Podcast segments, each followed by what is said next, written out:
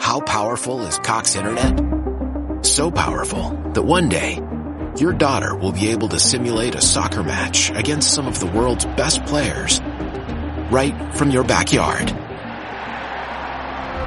Get gig speeds powered by fiber from Cox. It's internet built for tomorrow, today. Internet delivered through Cox's hybrid fiber coax network. Speeds vary and are not guaranteed. Cox terms and other restrictions apply.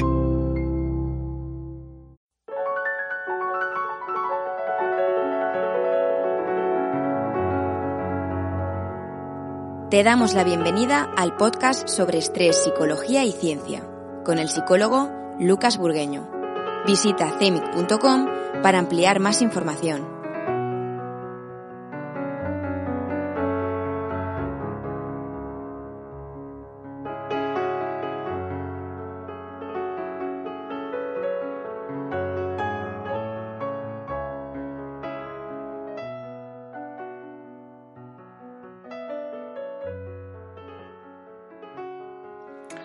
Doy la bienvenida al podcast sobre estrés y hoy vamos a volver a un clásico que utilizamos, al que hago varias veces referencia en diferentes formaciones sobre manejo de estrés, que es el libro Vivir con plenitud la crisis de John Kabat-Zinn, uno de los pioneros dentro del mundo de mindfulness y técnicas de gestión de estrés. Hoy basaremos el podcast, estoy aquí a las afueras de Valladolid, en un pueblito con un tren. Así que escucharás de fondo algunos sonidos y pajaritos incluidos. El capítulo que vamos a leer trata sobre el estrés y nuestra reactividad al mismo. Iremos leyendo y haciendo algunos comentarios. Capítulo 19. Atascados en la reactividad al estrés. En realidad, los seres humanos somos extraordinariamente resistentes al estrés. De una manera u otra, siempre nos las arreglamos para perseverar, sobrevivir y tener nuestros momentos de placer, paz y satisfacción. Tenemos gran capacidad para resistir y resolver los problemas. Aguantamos ayudándonos de la oración y las creencias religiosas, implicándonos en diversas causas y buscando diversiones, que alimenten nuestra necesidad de alegría y pertenencia y de salirnos fuera de nosotros mismos. Aguantamos y nos mantenemos a flote compartiendo amor y recibiendo alientos y apoyo por parte de la familia y las amistades. Sin embargo, al mismo tiempo, nuestro equilibrio psicofisiológico, por estable que sea, puede ser empujado a los límites de la desregulación y el desorden si se ve grabado más allá de sus límites de respuesta y de adaptación. La salud puede ser socavada por toda una vida de pautas inculcadas de comportamiento que potencian y exacerban las presiones vitales a las que nos enfrentamos de manera continua. En último lugar, nuestras reacciones automáticas a los acontecimientos estresantes determinan en gran medida cuánto estrés experimentamos.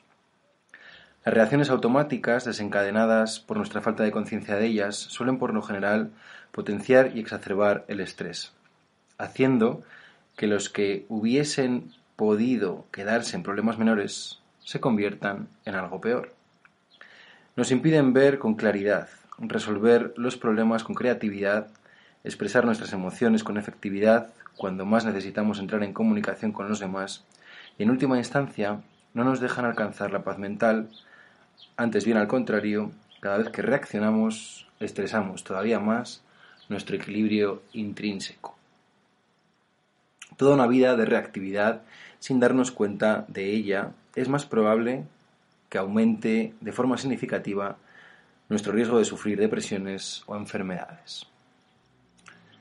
Los sucesos estresantes externos que conforman la totalidad de las fuerzas biológicas, físicas, sociales, económicas y políticas referidas a nosotros y que generen cambios en nuestros cuerpos, vidas y posición social, nos marcan desde el exterior, desde el interior, nuestra mente no solo cambia en respuesta a nuestras percepciones de esas fuerzas externas, sino que también genera sus propias energías reactivas, llegando a producir otro conjunto completo de presiones y demandas en el organismo.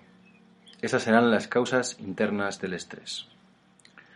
Como ya hemos visto, hasta nuestros pensamientos y sensaciones pueden actuar como importantes factores estresantes si graban o superan nuestra capacidad de responder con eficacia. Es así incluso si el pensamiento o el sentimiento no se corresponden con la realidad, como por ejemplo cuando el mero pensamiento de que sufrimos una enfermedad fatal puede convertirse en causa importante de estrés y llegar a incapacitarnos a pesar de que no estemos enfermos. Algunos sucesos estresantes son sumamente predecibles, como los impuestos. Otros lo son menos, como los accidentes y otras cosas que ocurren inesperadamente y con las que tenemos que vernoslas.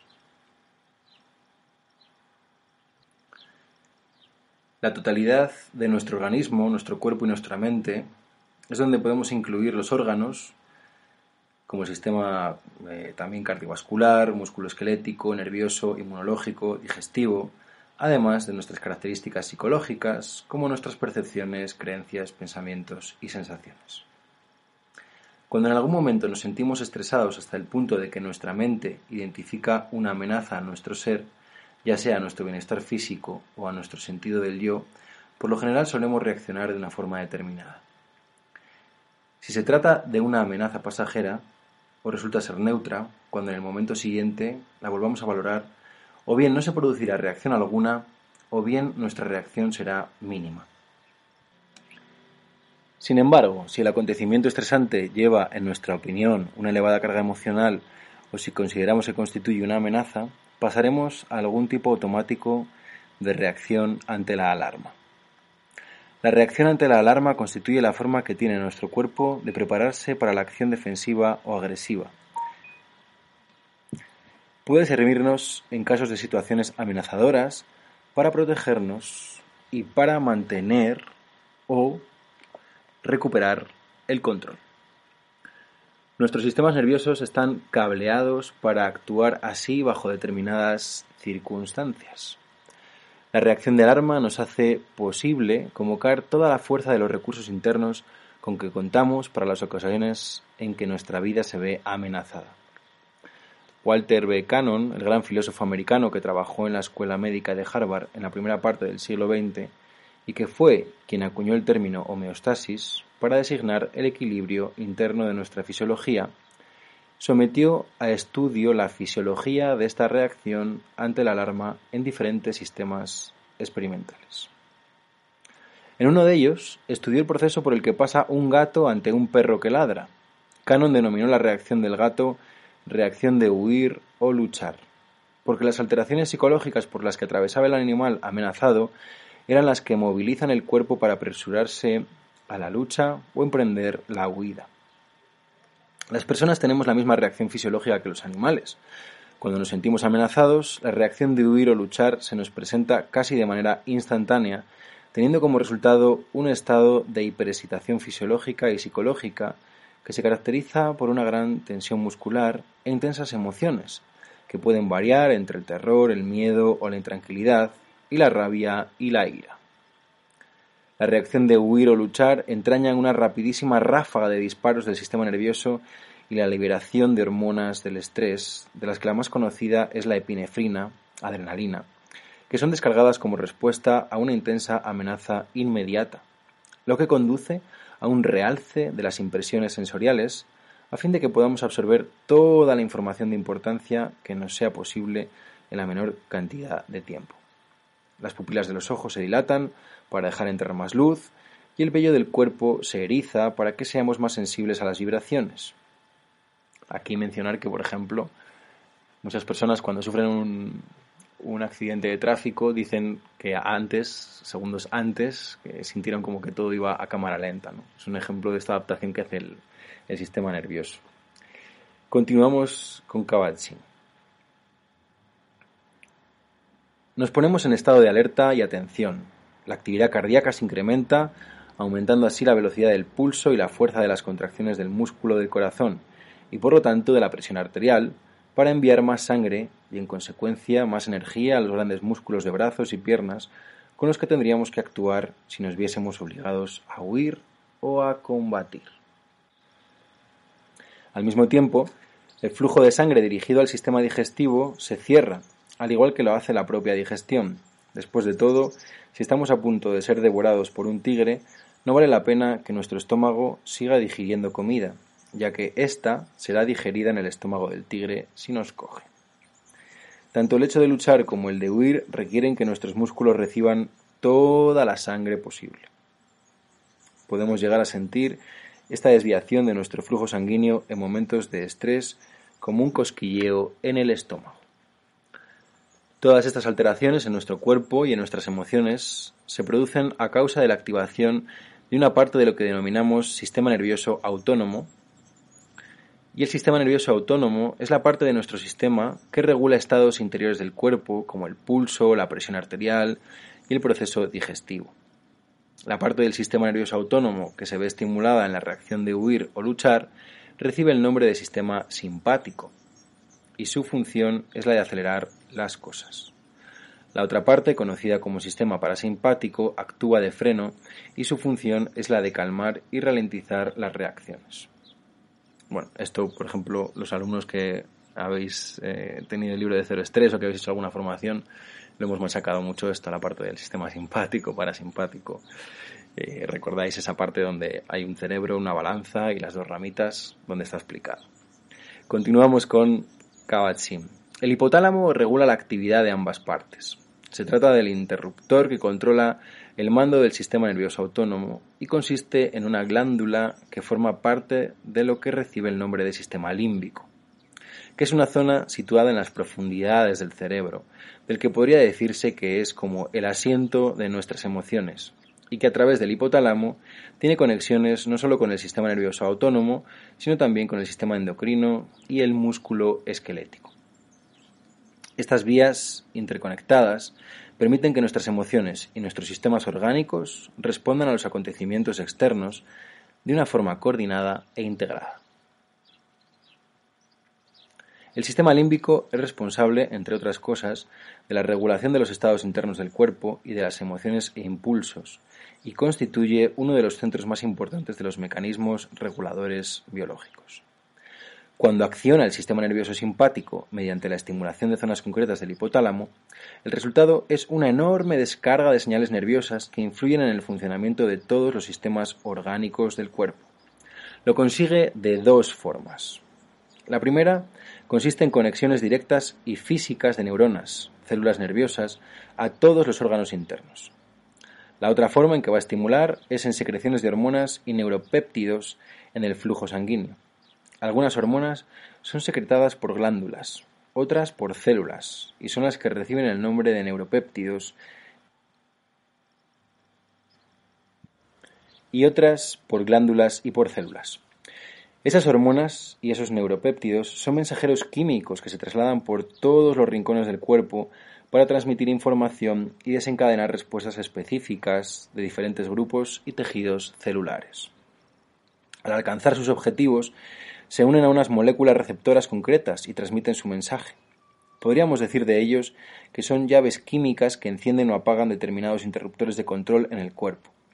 Ello puede deberse a que todos nuestros sentimientos y emociones dependan de la secreción de determinadas neuronas neuropéptidas bajo diferentes condiciones.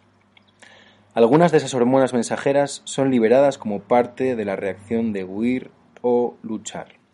Por ejemplo, la epinefrina y la norepinefrina son liberadas en la corriente sanguínea por la médula adrenal, esa parte de las glándulas adrenales situadas en la zona superior de los riñones. Cuando las glándulas adrenales se ven estimuladas a través de las vías del nervio simpático por señales del hipotálamo, pues liberarán esta epinefrina y norepinefrina. Esas hormonas nos proporcionan el aflujo y la sensación de más fuerza en casos de emergencia, que vamos a etiquetar como una reacción al estrés. Además, la glándula pituitaria del cerebro se ve también estimulada cuando estamos estresados. Desencadena la liberación de hormonas, algunas procedentes de una zona de las glándulas adrenales denominada corteza adrenal, que también forman parte de la reacción de estrés. La historia de Arnold Lemerand sirve de ilustración al extraordinario poder que puede encerrar la reacción al estrés. Un recorte de prensa del Boston Globe del 1 de noviembre de 1960 decía lo siguiente. Arnold Lemerand de Southgate, Michigan, de 56 años, sufrió un ataque al corazón hace seis años. Como resultado de ello, evita levantar objetos pesados. Sin embargo, esta semana, cuando Philip Todd, de 5 años, se vio atrapado bajo un tubo de hierro colado que había cerca de un campo de juegos, Lemeran levantó con toda facilidad el tubo y salvó la vida al niño. Mientras lo levantaba, Lemeran pensó que debería pesar unos 150 o 200 kilos. La verdad es que pesaba 900 kilos, casi una tonelada. Posteriormente, Lemeran, sus hijos adultos, periodistas y policías intentaron levantar el tubo y no lo consiguieron. Esta anécdota ilustra el poder de las reacciones de o luchar y del aflujo de energía que proporcionan en situaciones amenazadoras para la vida. También demuestra que en caso de emergencia no podemos detenernos a pensar. Si el señor Lemeran se hubiera puesto a pensar cuánto pesaba el tubo antes de proceder a levantarlo, o sobre su condición coronaria, con toda probabilidad hubiese sido incapaz de hacer lo que hizo. Sin embargo, la necesidad de acción frente a una situación en que peligraba una vida desencadenó un estado inmediato de hiperexcitación en el que su capacidad de pensar se detuvo por un momento para ser sustituida por pura acción. Aunque cuando la amenaza pasó, fue incapaz de repetir la misma hazaña incluso con la ayuda de muchos otros. Es evidente que la reacción de huir o luchar aumenta las posibilidades de supervivencia de cualquier animal en un entorno peligroso e impredecible. Lo mismo ocurre con nosotros. La reacción de huida o lucha nos ayuda a sobrevivir cuando nos encontramos en situaciones en las que la vida se ve amenazada, de modo que no está nada mal que contemos con esta capacidad vital.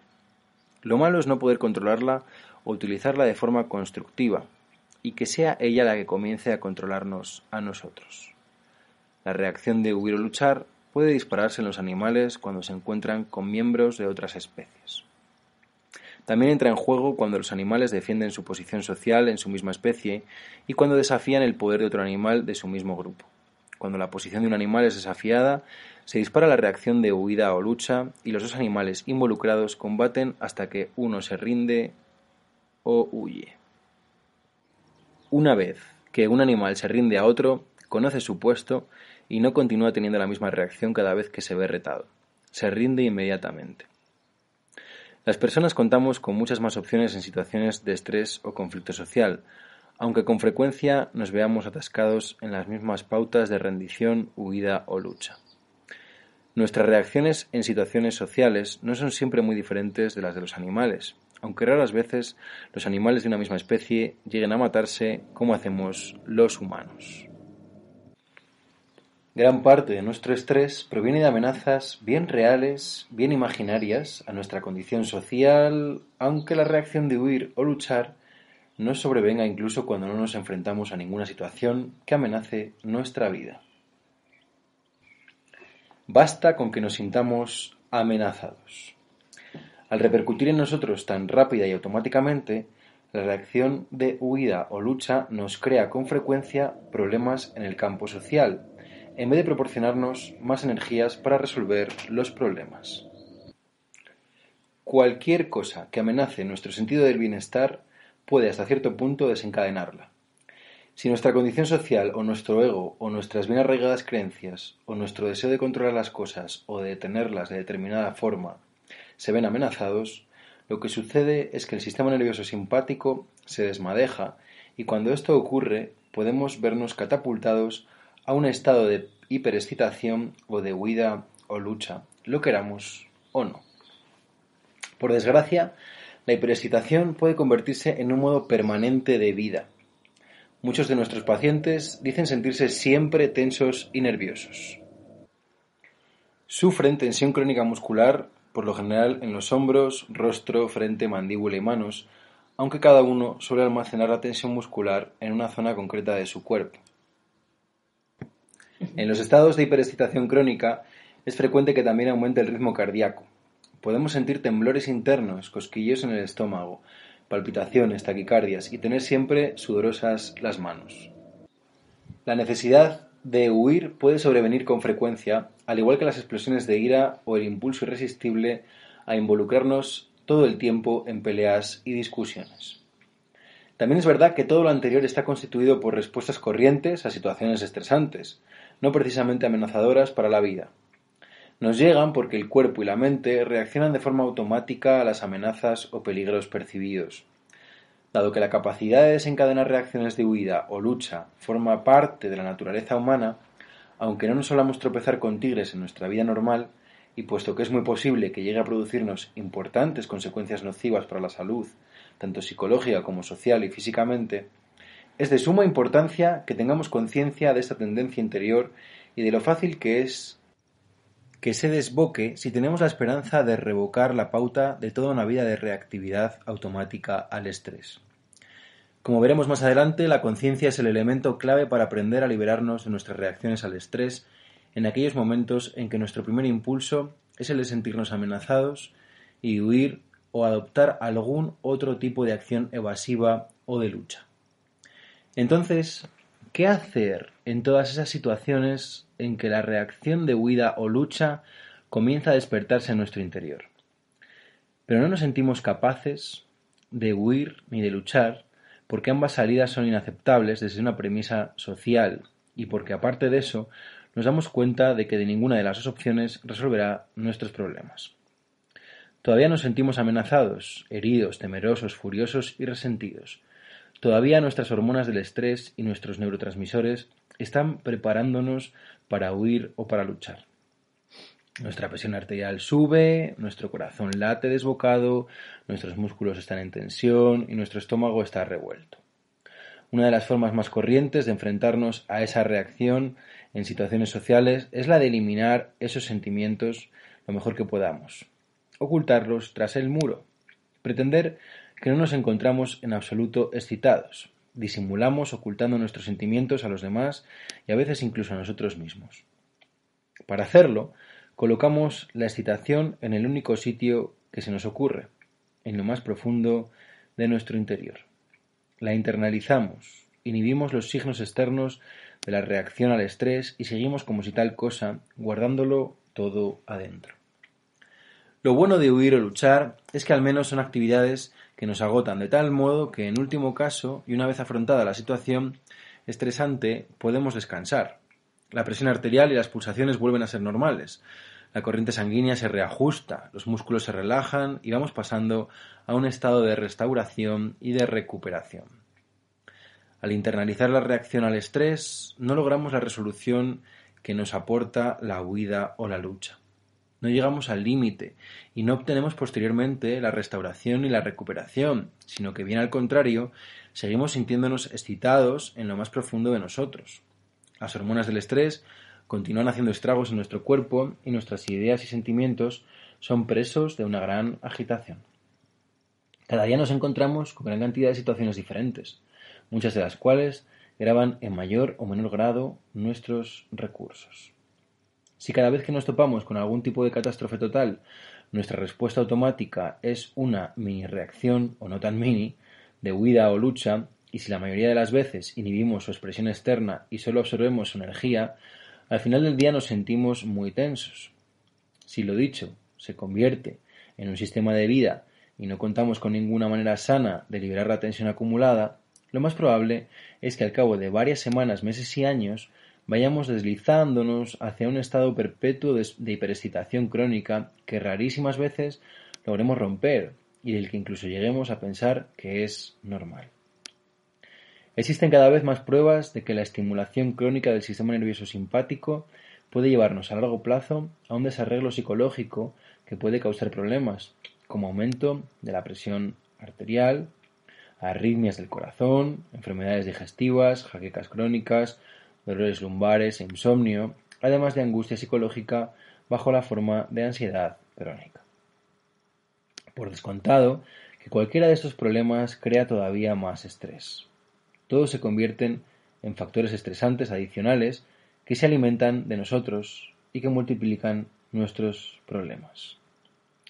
A diario vemos en la clínica antiestrés los resultados de esta forma de vivir. La gente nos llega cuando ya está harta, cuando se encuentra muy desesperada, cuando decide que tiene que existir una mejor forma de vivir y de manejar sus problemas. En la primera clase pedimos que cuenten cómo se encuentran cuando se sienten relajados. Muchos dicen, ya no me acuerdo, hace tanto tiempo, o creo que nunca me he sentido relajado. reconocen inmediatamente el síndrome de la hiperexcitación. Ese soy yo. Todos empleamos diferentes tipos de estrategias para enfrentarnos a las presiones de la vida y mantener el equilibrio ante ellas. Muchas personas se manejan muy bien aun viviendo circunstancias personales extremadamente penosas y han creado sus propias estrategias para ello. Saben cuándo detenerse y pedir tiempo, tienen aficiones y otros tipos de intereses para distraer sus mentes, se dan consejo a sí mismas y se recuerdan que tienen que contemplar las cosas de distinta forma y no perder el sentido de la proporción. Las personas que hacen todo esto suelen ser resistentes al estrés. Existe, no obstante, mucha gente que se enfrenta al estrés de formas que de hecho son autodestructivas. Esos intentos de control reciben el nombre de enfrentamientos inadecuados o ineficaces. Aunque contribuyen a que podamos tolerar el estrés y nos proporcionan cierta sensación de control, a la larga acaban agravando el estrés que experimentamos. En este contexto, el término inadecuado significa insano y causante de más estrés. Aquí, por ejemplo, los alumnos del sistema de CEMIC identificaréis las palas, cuando hablamos de las palas como un intento de control a corto plazo, pero que nos cavan más y más hondo el pozo del estrés. Continuamos. La negación es una de las formas más comunes de enfrentarse de forma inadecuada a los problemas. ¿Tenso yo? Yo no soy tenso. No estoy tenso, dice el que niega mientras su lenguaje corporal irradia tensión muscular y emociones sin resolver. A mucha gente le cuesta bastante tiempo admitir que carga con una armadura o que se siente herida y furiosa. Es difícil liberar tensiones si ni siquiera admitimos que están ahí. Y si se nos rebate nuestra negativa, pueden salir a la superficie fortísimas emociones susceptibles de adoptar diferentes formas, entre las que se incluyen la ira y el resentimiento, signos de que nos resistimos a mirar lo que sucede dentro de nosotros mismos. Sin embargo, esa negativa no tiene por qué ser una forma inadecuada de enfrentarse a los problemas. A veces es hasta una buena manera de vernoslas de forma temporal con problemas de escasa importancia hasta que ya no podamos negarlos más, momento en que tenemos que hacer alguna cosa para resolverlos. Hay veces en que la negativa tristemente es lo único que una persona cree poder hacer en situaciones realmente dañinas, como en el caso del niño que ha sido víctima de abuso e incluso de amenazas de muerte para que guarde silencio. Algunos de los pacientes que tenemos y que han padecido este tipo de tratos siendo niños carecían de otras opciones cuando eran jóvenes, en especial si quien les atormentaba era un progenitor o alguien a quien se suponía debían querer, como con frecuencia ocurría. Este fue el caso de Mari. La negación le permitía mantener su salud mental en un mundo de locura. Sin embargo, antes o después, la negación deja de funcionar y tenemos que hacer alguna otra cosa. Además, al final, aunque en aquel momento fuese lo único que podíamos hacer, solemos pagar muy caro el negar lo ocurrido durante tanto tiempo. Aparte de la negación, existen muchas otras formas poco saludables con las que intentamos controlar el estrés. Son poco saludables precisamente porque de una u otra manera evitan la percepción de los problemas reales y el enfrentamiento de estos. La adicción al trabajo constituye un ejemplo clásico.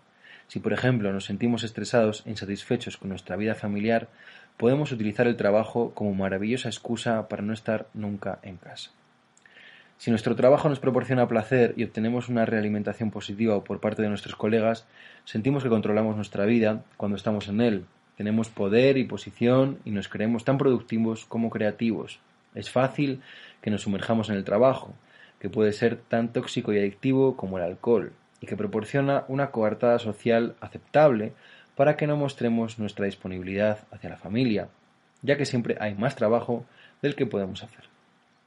Hay personas que se ahogan en su trabajo.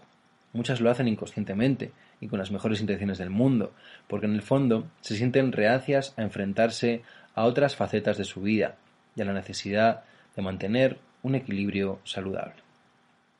Llenar nuestro tiempo de ocupaciones es otra forma autodestructiva del comportamiento de la evitación. En lugar de enfrentarnos a nuestros problemas, podemos ir corriendo y dando vueltas como locos, haciendo cosas buenas hasta que nuestra vida se ve desbordada por compromisos y obligaciones. Y no podemos encontrar tiempo para nosotros mismos. Como estamos siempre corriendo de un lado a otro, es fácil que no nos demos ni cuenta de lo que hacemos. Este tipo de hiperactividad funciona a veces como un intento de seguir manteniendo la sensación de control cuando éste se nos escapa. También nos encanta, cuando nos sentimos estresados o incómodos, buscar alguna ayuda externa que nos procure bienestar de forma rápida.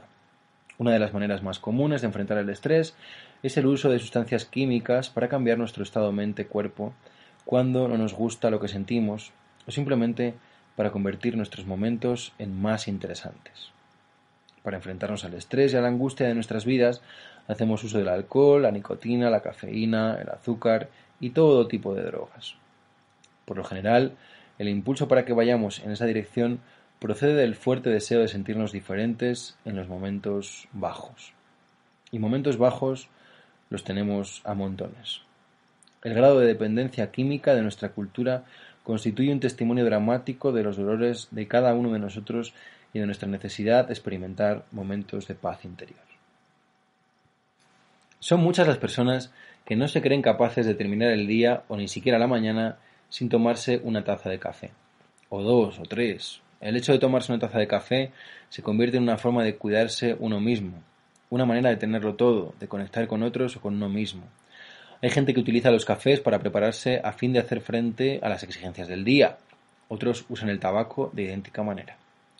Los cigarrillos se suelen utilizar por lo común, aunque de manera inconsciente, en momentos de estrés y ansiedad. Encendemos un cigarrillo, damos una profunda calada, el mundo se detiene por un instante y se produce una sensación momentánea de satisfacción y relajamiento. Y seguimos hasta el siguiente momento de estrés. El alcohol es otro medio químico de enfrentarnos al estrés y al dolor emocional. El alcohol ofrece los elementos adicionales de relajación muscular y nos ofrece una vía de escape de nuestros problemas. Con unas copitas dentro, la vida parece más soportable. Mucha gente solo siente optimismo, confianza en sí misma y esperanzas cuando ha bebido. Es más que probable que la gente con quien bebemos nos proporcione bienestar emocional y social y nos refuerce en la idea de que la bebida puede ayudarnos a mantener ese control. La comida puede ser utilizada también para enfrentarnos al estrés y a la incomodidad emocional de la misma forma, como si también fuera una droga. Mucha gente come siempre que se siente angustiada y deprimida. La comida se convierte en una muleta que nos ayuda a atravesar momentos incómodos y también puede ser una forma de premiarnos realizar algún esfuerzo. Si tenemos en nuestro interior una sensación de vacío, intentaremos llenarlo y el comer es una forma fácil de hacerlo. El hecho de que en realidad no haga que nos sintamos mejor no impide que sigamos utilizando la comida de esta forma. El empleo de la comida como tranquilizante puede convertirse en una adicción muy difícil de superar, incluso cuando nos demos cuenta de que la sufrimos, a menos que contemos con la ayuda necesaria y una fuerte voluntad de resolver el problema. La gente se ha acostumbrado también a tomar medicamentos para regular sus niveles de bienestar psicológico. Los tranquilizantes son los medicamentos más recetados en Estados Unidos, y las mujeres sus más frecuentes consumidoras. El mensaje es el siguiente. Si no se siente del todo bien, si tiene problemas para dormir, si está nervioso, si se pasa el día gritando a los niños o reacciona con demasiada emotividad ante los pequeños problemas de casa o del trabajo, tómese una de estas para quitar hierro a las cosas, para volver a convertirse en su antiguo yo y para mantenerlo todo controlado. El empleo de medicamentos como primera medida para regular las reacciones de ansiedad y los síntomas del estrés está sumamente extendido en medicina. Los medicamentos convienen y sirven. ¿Por qué no utilizarlos? ¿Por qué no proporcionar a alguien una manera eficaz y conveniente de mantener el control? En su mayor parte, este punto de vista no se cuestiona en absoluto en medicina. Constituye un marco tácito en el que se lleva a cabo el trabajo diario en este campo. Se bombardea a los médicos con anuncios de medicamentos en sus revistas y a través de los representantes de laboratorios, que siempre se presentan cargados de muestras gratuitas de las últimas medicinas novedosas para que los médicos las prueben con sus pacientes, y también de blogs de notas, tazones, calendarios o bolígrafos, todos ellos cubiertos por nombres de medicamentos. Las empresas farmacéuticas se aseguran de que la medicina se practique en medio de un mar de mensajes sobre los medicamentos que sean bien visibles. En sí mismos, los medicamentos no tienen nada de malo. De hecho, como todos sabemos, representan un importante papel en la medicina. No obstante, el clima que se crea mediante anuncios agresivos y tácticas de venta puede suponer intensas influencias subconscientes a los médicos, quienes acaban pensando, en primer lugar, qué medicamento deberían recetar en vez de si deberían recetar algún medicamento o no como primera medida de tratamiento en determinados casos. Como es natural, esta actitud hacia los medicamentos afecta a toda la sociedad, no solo a los médicos. Somos consumidores de medicamentos. Los pacientes suelen dirigirse a sus médicos con la esperanza de que éstos les den algo para solucionar su problema. Si no se van con una receta en la mano, pueden llegar a sentir que el médico no intenta ayudarles. Los productos de venta libre, como los analgésicos, los medicamentos para curar resfriados y para acelerar o ralentizar el movimiento a través del colon, constituyen una industria de muchos miles de millones de dólares solo en Estados Unidos. Estamos inundados de mensajes que nos dicen que si nuestro cuerpo o nuestra mente no se sienten como nos gustaría, tenemos que tomar X, con lo que las cosas volverán a su estado normal y volveremos a recuperar el control. ¿Quién podría resistirse? ¿Por qué alguien va a tener que pasar por la incomodidad de un dolor de cabeza cuando puede tomarse una aspirina o un Tilenol? El hecho de que tomemos medicamentos en numerosas ocasiones, nada más que para eliminar determinados síntomas, suele pasar inadvertido. Los utilizamos para evitar tener que prestar atención al dolor de cabeza o al resfriado, en vez de preguntarnos si existe una causa o no más profunda, más allá de nuestros síntomas y molestias inmediatos de la que pueda valer la pena ocuparnos. Dada esta tendencia nuestra a tomar medicamentos, no tiene nada de extraño que en nuestro país se refiere a Estados Unidos, el uso de drogas ilegales esté tan extendido. El impulso principal entre los consumidores de esta clase de sustancia es, en última instancia, el mismo. Es decir, si no nos gustan las cosas como son, tomemos algo que nos haga sentir mejor. Cuando la gente se siente alejada de las instituciones y normas sociales dominantes, lo más probable es que explore maneras de liberarse de esos sentimientos de alejamiento mediante los medios más cómodos y de resultado más inmediato que haya disponibles. Las drogas son cómodas y tienen efectos inmediatos. La utilización de drogas ilegales se produce en la actualidad en todos los estratos de la sociedad. Así, el consumo de alcohol y de determinadas drogas están muy extendidos entre los adolescentes, mientras que la gente con poder adquisitivo toma las llamadas drogas recreativas, como la cocaína, y en los barrios marginales tienen más éxito el crack y la heroína. Muchas de las formas en que la gente utiliza sustancias químicas, tanto legales como ilegales, para obtener una sensación de control, paz mental, relajación y bienestar interior, son básicamente ejemplos de intentos de enfrentamiento inadecuados, y son particularmente insanos cuando se convierten en habituales en el único o principal medio que utilizamos para controlar nuestras reacciones al estrés. Son inadecuados porque a la larga incrementan el estrés aunque proporcionen algún alivio a corto plazo. No nos ayudan a adaptarnos con eficacia a los sucesos estresantes con que nos enfrentamos diariamente ni al mundo tal cual es. El hecho de que en última instancia se añadan al estrés y a las presiones que sufrimos aparece como la dependencia de sustancias. La dependencia de sustancias químicas distorsiona la percepción, oscureciendo nuestra capacidad de ver con claridad y socavando nuestra motivación para hallar formas de vida más saludables. Estas son las razones por las que nos impiden medrar y sanar. Las sustancias que buscamos para aliviar el estrés son también por sí mismas estresantes para el cuerpo.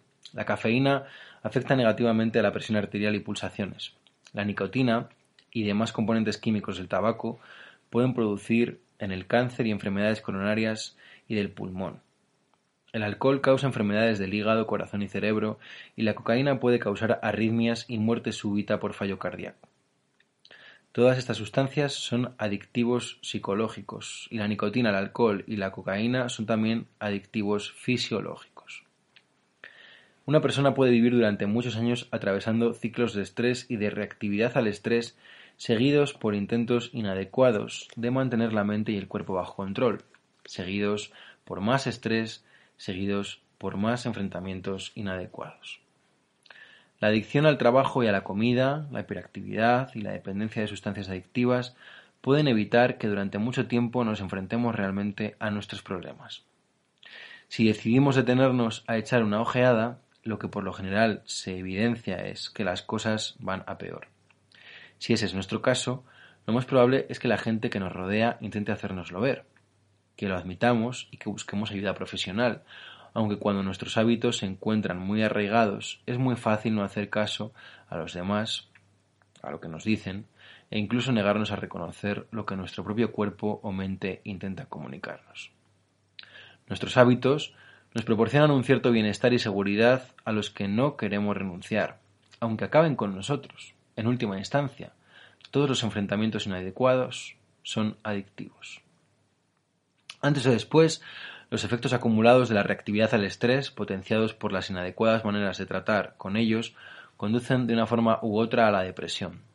En la mayoría de los casos, ocurrirá más bien antes que después, ya que nuestros recursos internos para mantener la homeostasis solo aceptan una determinada sobrecarga antes de derrumbarse.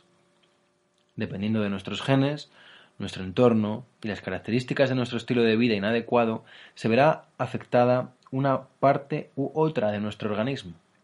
El eslabón más débil es el primero que se rompe. Si nuestra familia cuenta con un largo historial de enfermedades cardíacas, podemos sufrir un ataque al corazón, en especial si existen en nuestra vida otros factores que aumenten el riesgo de enfermedad coronaria, como el fumar, una alimentación rica en grasas, tensión arterial elevada y comportamiento cínico y hostil hacia los demás.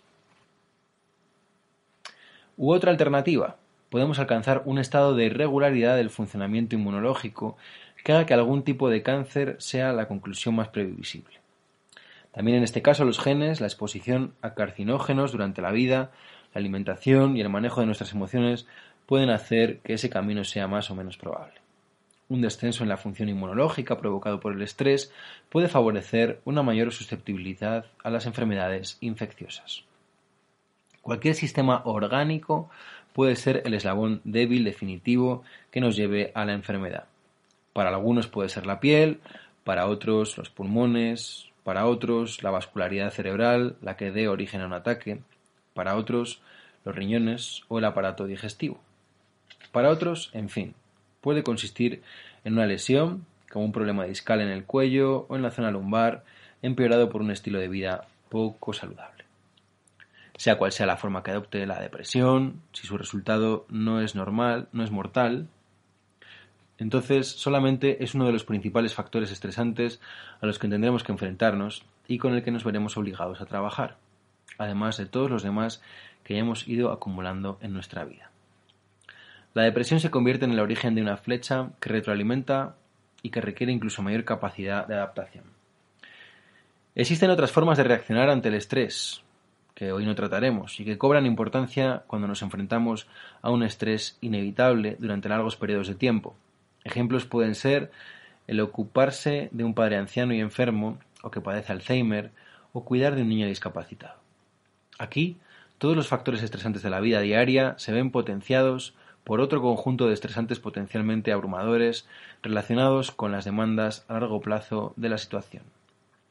Si no desarrollamos estrategias adecuadas a corto y largo plazo para adaptarnos a lo que estamos viviendo, las presiones de la vida cotidiana pueden conducirnos a un estado de constante hiperexcitación y a reaccionar con tensión, irritabilidad y enfado, incluso ante sucesos de escasa importancia.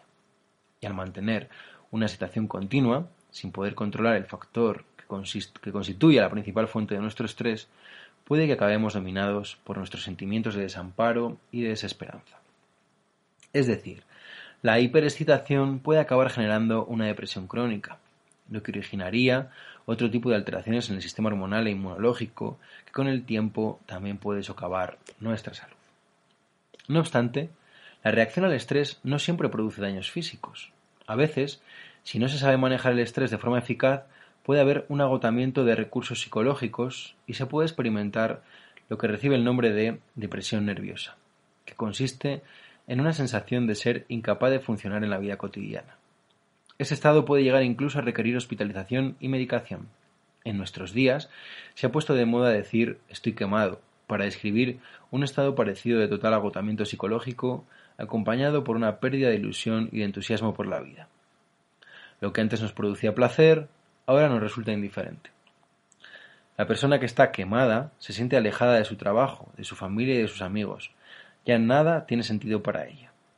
Esto provoca que pueda ser víctima de una profunda depresión y que acabe perdiendo su capacidad de funcionar con eficacia. La alegría y el entusiasmo desaparecen, al igual que ocurre cuando nos sentimos físicamente mal si somos víctimas de una depresión. Esta se convierte en otro factor estresante de importancia con el que tendremos que enfrentarnos de una u otra forma. Cuando un factor estresante desencadena un ciclo de reacción al estrés que la persona acaba integrando en su vida, dando respuestas inadecuadas para mantener las cosas bajo control, consiguiendo únicamente con ello aumentar el estrés y potenciar más respuestas reactivas, es fácil que su salud se resquebraje y pueda producirse incluso la muerte. Cuando nos vemos atrapados en este círculo vicioso, tenemos la impresión de que la vida es así y que lo que ocurre es normal. Lo que nos está ocurriendo es normal. Podemos pensar que es algo que forma parte del hacerse mayor, un declive normal de la salud, una pérdida natural de energía, de entusiasmo y de la sensación de control de nuestra vida. Sin embargo, el vernos atrapados en este ciclo de estrés-reacción ni es normal ni es inevitable. Como ya hemos visto, contamos con muchas más opciones y muchos más recursos para enfrentarnos a nuestros problemas de los que creemos.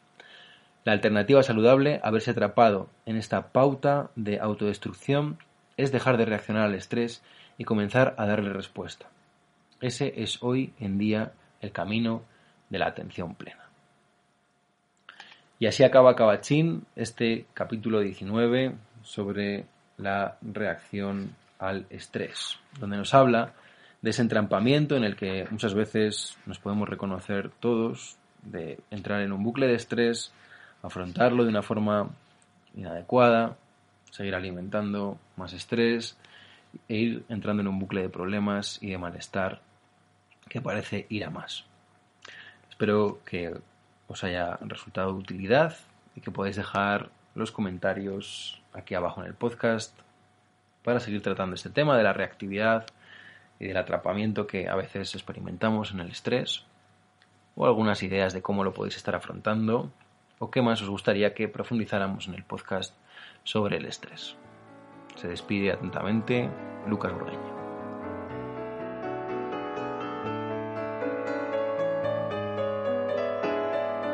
Recuerda que puedes seguirnos en redes sociales para conocer todos nuestros cursos, las últimas noticias y nuestra clínica.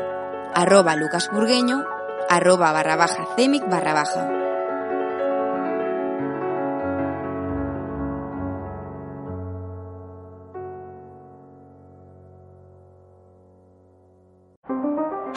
Powerful as Cox Internet? So powerful that one day your daughter will be able to simulate a soccer match against some of the world's best players right from your backyard.